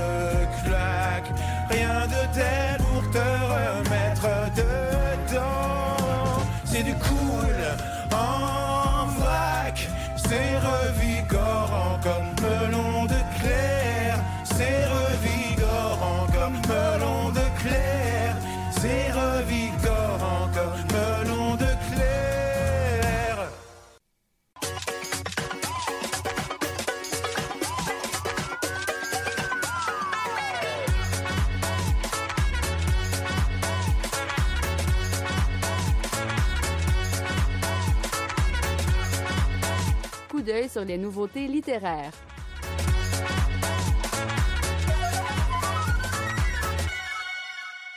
Retour en Cimmérie est le titre du nouveau recueil de poésie de Ariane Audet chez l'Hexagone. Billy Robinson, le coordonnateur à l'édition chez Ville-Marie Littérature, le présente. C'est un second recueil de poésie après le très remarqué Déjà la horde de la chair se tait. Euh, Ariane Audet aborde avec vraiment un- une intelligence incroyable le lien entre maternité et maladie mentale. Alors, je pense que c'est un livre, euh, un recueil de poésie qui va faire beaucoup, beaucoup de, de qui va faire parler de lui. C'est une langue euh, qu'on sait lyrique, mais qu'elle aborde avec beaucoup de précision les zones peu arpentées en poésie, soit féminisme et expérimentation formelle. C'est vraiment un, recueil qui est assez envoûtant et magnifique. Vous venez d'entendre Billy Robinson, le coordonnateur à l'édition chez Ville-Marie Littérature, présenter le recueil de poésie de Ariane Audet intitulé Retour en Cimmérie.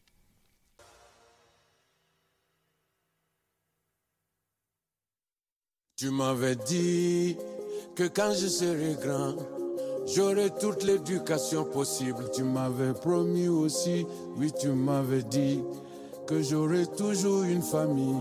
Maintenant, je suis là, papa. Des enfants dans la violence, Mais je n'ai jamais demandé à être ici. des enfants sans enfance, Maintenant, je suis là, papa.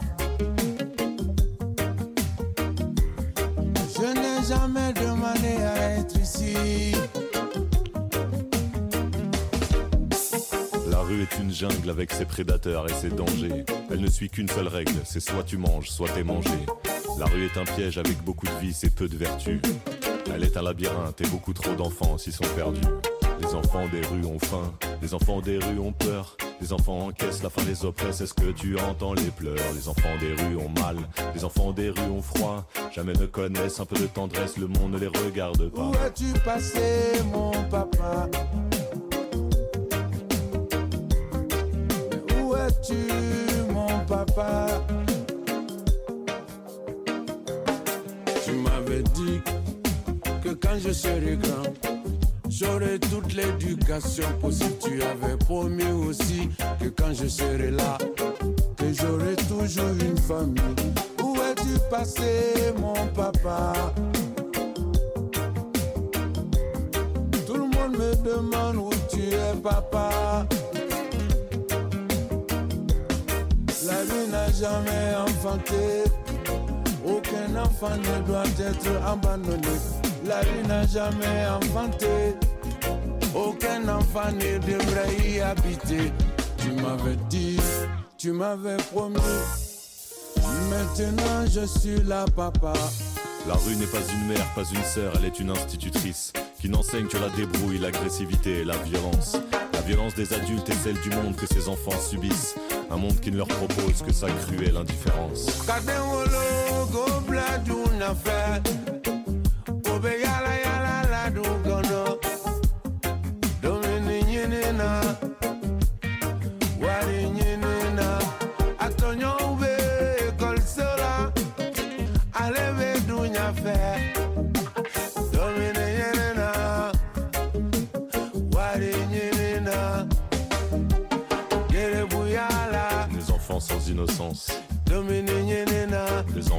Enfants des enfants dans la violence, des enfants sans enfance.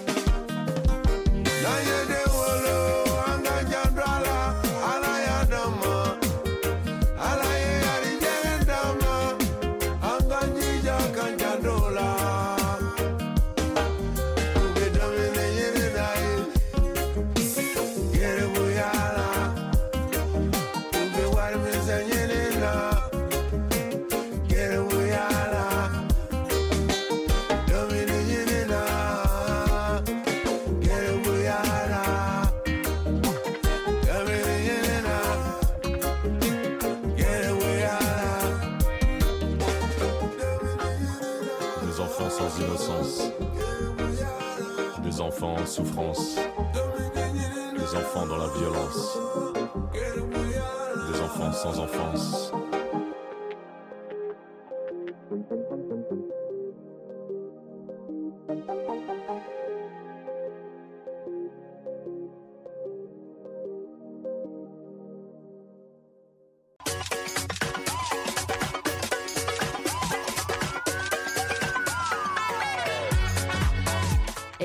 Musicienne, elle enseigne la musique et la lecture fait partie de ses cordes.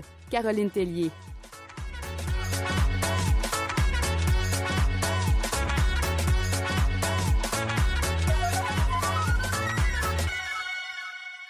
Bonjour Caroline. Bonjour René. Caroline, cette semaine, euh, un titre qui euh, intrigue, Corolieu, c'est de Sébastien euh, Larocque et c'est aux éditions Le Cheval Doux. Et euh, d'entrée de jeu, tu as le goût de nous parler de, de la page couverture et du nom Corolieu. J'avoue que je suis intrigué. Oui, René. Alors, la page couverture nous montre un endroit. C'est en blanc, crème, presque jaune et bleu. Et en fait, c'est l'atelier d'Osias le Duc, le peintre. OK. Alors, c'est un atelier où il recevait ses parents, ses amis et aussi des intellectuels. Et voici ce qu'Osias le Duc dit de ce lieu. Corelieu est l'endroit où le cœur est en tout, aux amis et à leurs amis qui visitent l'atelier de l'artiste qui l'habite. Alors, Sébastien Larocque a choisi ce lieu, bon, pour plusieurs raisons, Mhm. et je vais vous parler un peu qui il est, cet auteur. Ouais. Alors, il est ébéniste et écrivain. Et il a choisi un sujet près de lui, l'univers de l'ébénisterie. Il introduit toutes sortes de choses dans son roman. C'est un roman ficelé entre plusieurs histoires. L'histoire principale, c'est l'histoire de Florence Germain, une jeune et talentueuse ébéniste. Il introduit des extraits du documentaire Le discours de l'armoire de 1978 où Louis Lebeau, menuisier, partage sa passion. Le roman tourne autour aussi de Guillaume, un maître ébéniste qui approche de sa retraite et qui a connu Osias le Duc. Et on peut dire que l'atelier de Guillaume est un corelieu. D'accord. Et, et qu'est-ce que tu as le, le plus aimé là, dans, dans la plume, dans le style de Sébastien Larocque? En fait, les moments les plus savoureux du roman sont, selon moi, sont ceux où les amis de Guillaume se retrouvent le vendredi à l'atelier autour d'un ou plusieurs verres. Les vendredis des ivrognes de la montagne, qu'ils disent. Je vais vous lire un court passage à la page 34. OK. Il trinque, puis avale une gorgée. Guillaume parle. T'es rendu trop vieux, mon oncle. Tu vas avoir 65. À un moment donné, la machine va casser. Une sieste. Une petite demi-heure. Je m'en tape une chaque après-midi. Tu te poignes une berçante, tu te cantes un brin, puis tu te perds. Mon oncle enlève sa casquette, la remet en souriant malhabilement. On dirait une grimace. Il remonte son pantalon, qui tient par la peur, à l'aide d'une ceinture dont l'extrémité pend comme la langue d'un chien épuisé. Alors, c'est des petits Ben oui. passages tout simples comme ça qu'on retrouve, René, mais touchants, des belles images. Ben oui, ben j'ai beaucoup aimé l'extrait que tu viens de lire. Bon, ben, il y a plusieurs personnages, là, comme tu l'as mentionné, euh, autour d'une ou plusieurs bières, mais il y a un personnage principal. là. Oui, alors c'est Florence. Florence a été blessée et elle doit faire un stage chez un ébéniste expérimenté pour remplir les exigences de la CSST. Inutile de vous dire que Florence n'est pas tout à fait la bienvenue dans l'atelier de Guillaume, qui travaille bien seul et qui a toujours évolué dans un monde de gars. Ce roman, René, témoigne d'un art, d'un art euh, malheureusement trop oublié. Il parle des dangers de l'ébénisterie. Un doigt, ça part vite. Et de la passion qui anime et qui a animé ces amoureux du travail du bois, du travail bien fait. Alors, c'est pour moi un roman très, très bien ficelé. C'est rempli d'informations, c'est rempli de passion. Si vous aimez les beaux meubles, si comme moi l'odeur de la ripe vous rappelle de bons souvenirs, vous adorez ce roman qui mêle l'histoire des ébénistes à l'histoire de Florence. Une Florence qui peine pour vivre sa passion et pour vaincre ses ses peurs parce que une scie, ça pardonne pas. oui, effectivement. Euh, donc, on, on voit euh, avec un œil nouveau euh, le travail de l'ébéniste. Exactement. C'est évident que Sébastien Larocque connaît bien son sujet. Voilà. Et la pièce que tu as choisie me semble tout à propos. Alors, quelle est-elle? Alors, j'ai choisi À hauteur d'homme de Vincent Vallière. Merci, Caroline. Merci, René.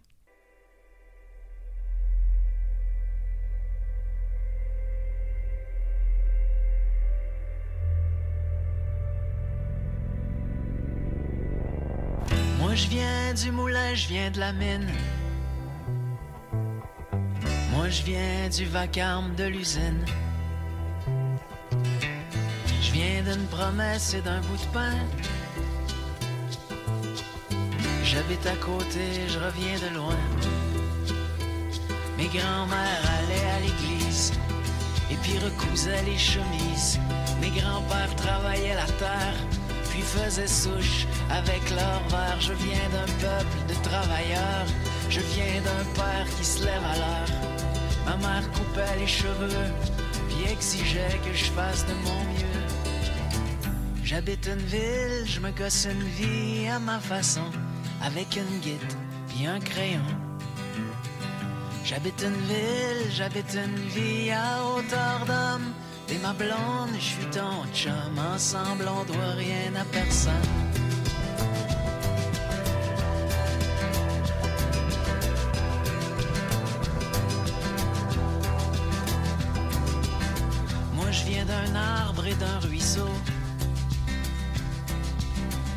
D'un désir et de quelques mots.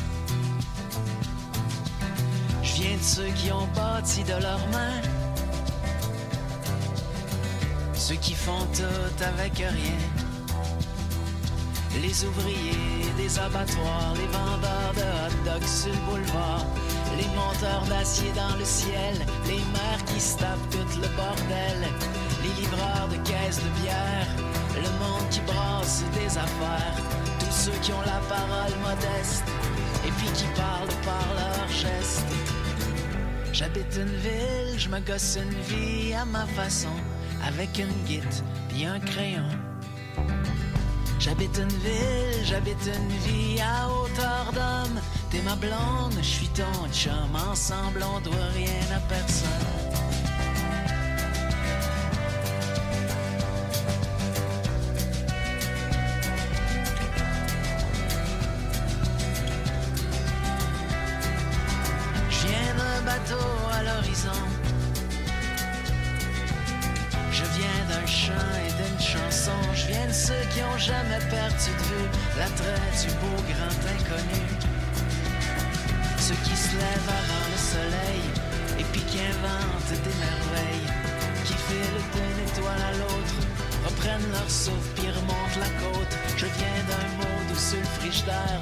Qui font avec ce qu'il y a dans l'armoire.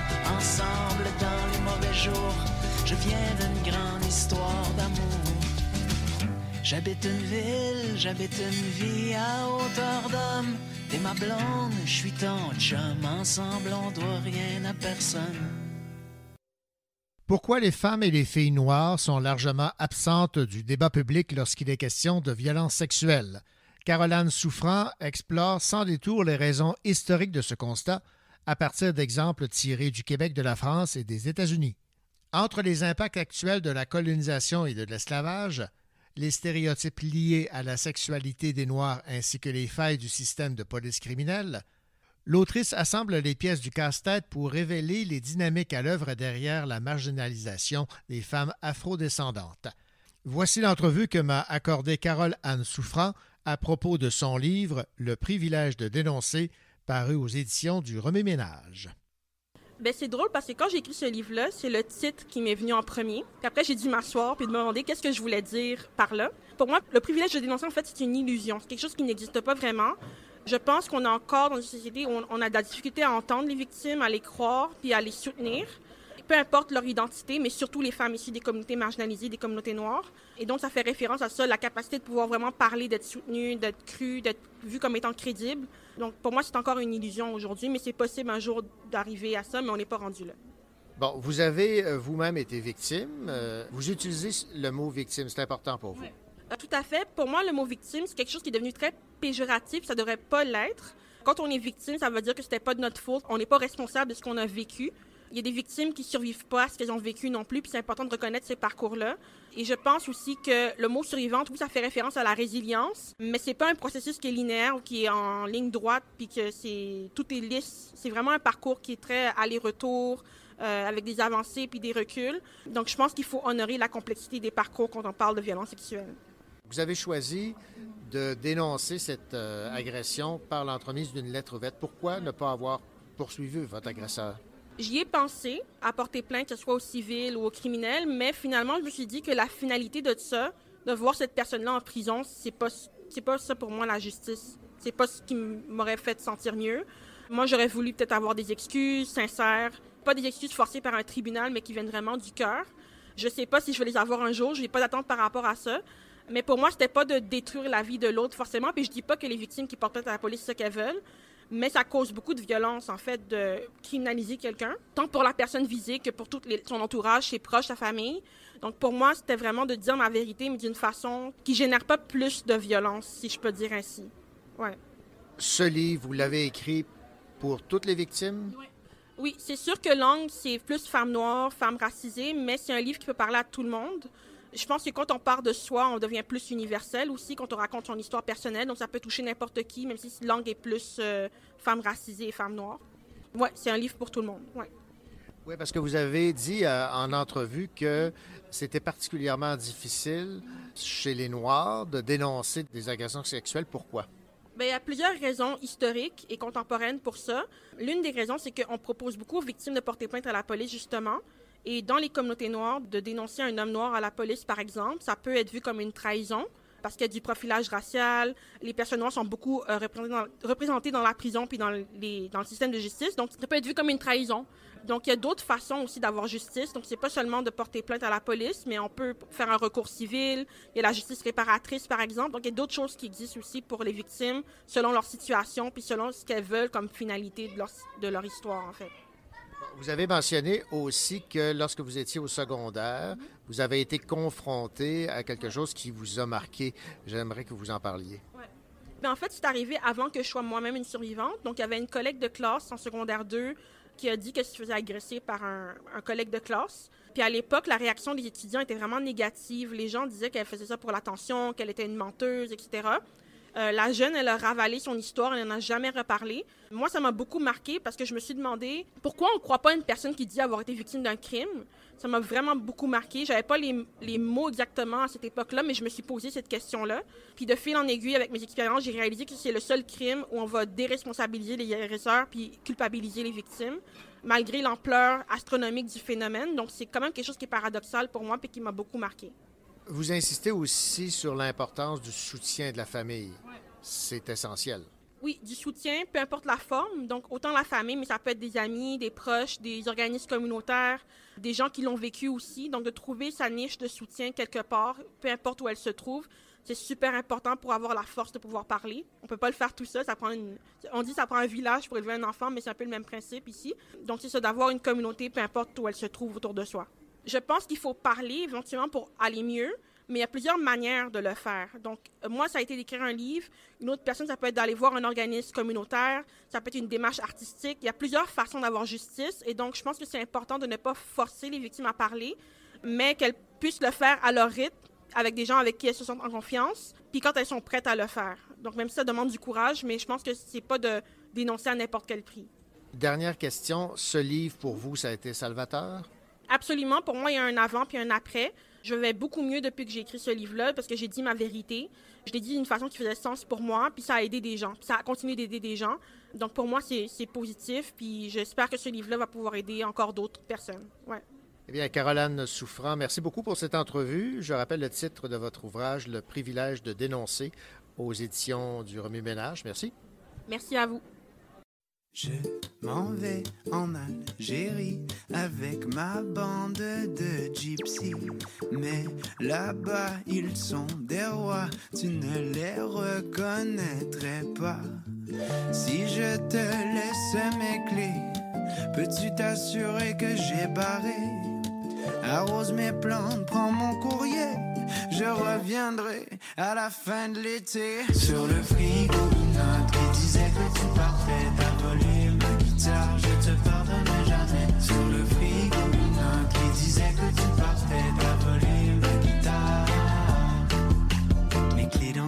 tes poches faisaient toutes sortes de bruits. Comme la porte de tes parents quand tu rentrais la nuit. C'est pas la faute de tes proches, pointe tu dois tes amis. C'est le bout de leur nez qui lisait entre les lignes. Tu m'avais dit que t'étais clean Au commandement à une mère Qui demande si ta chambre est propre Ou à quelle heure t'es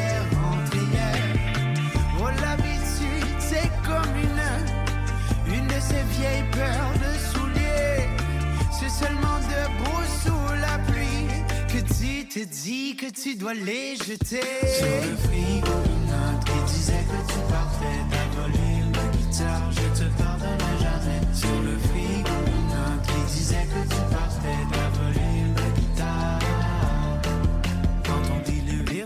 par la porte d'en avant Sans enlever ses souliers, le reflet de ses dents Éclaire à mon appart plus qu'il n'avait été. Depuis le début des temps, des factures non payées Ton marchand de bonheur Déménage toute ma maison. Chez le vieux pawn shop du coin, celui qui ne pose pas de questions.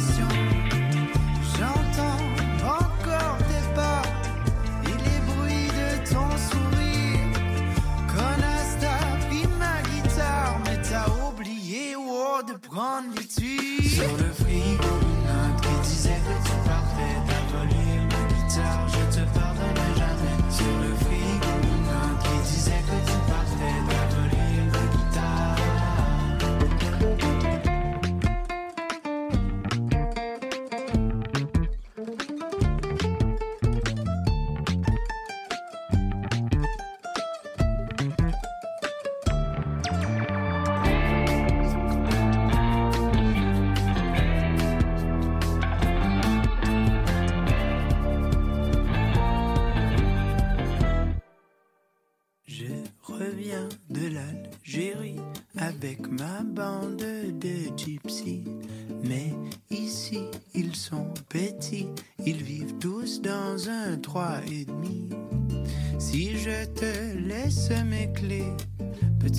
t'assurer que j'ai barré?